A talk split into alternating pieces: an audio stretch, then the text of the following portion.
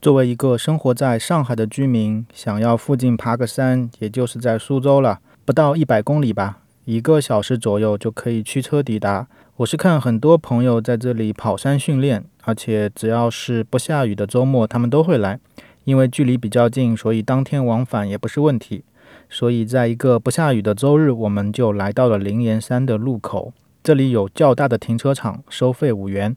在本地老奶奶开的香火小店买了矿泉水背上，出发前又上了个厕所减轻负重。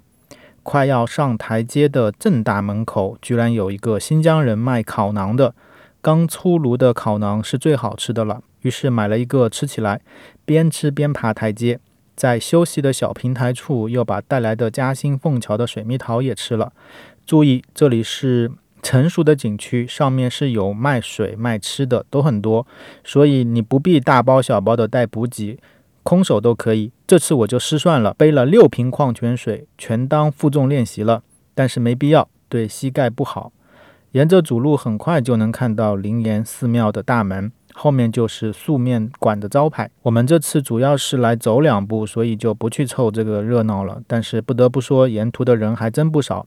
因为在户外气温也非常的高，所以大家都没有戴口罩。到了灵岩山山顶，还有很多人驻足在此。我们选择继续穿越，就是后面连绵起伏的小山，时而上坡，时而下坡。虽然苏州的山海拔可能就在一百米左右，但是山上的小路走起来也不是那么轻松的。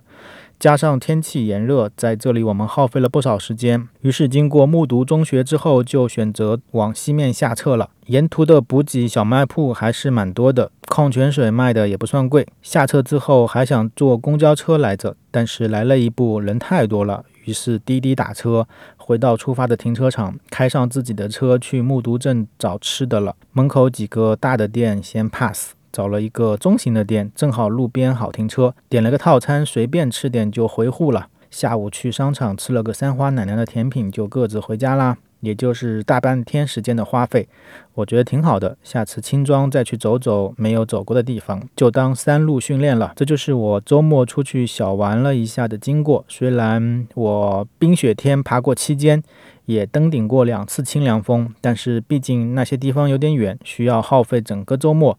毕竟现在年纪大了，不能经常这么干了，所以稍微动一下也挺好的。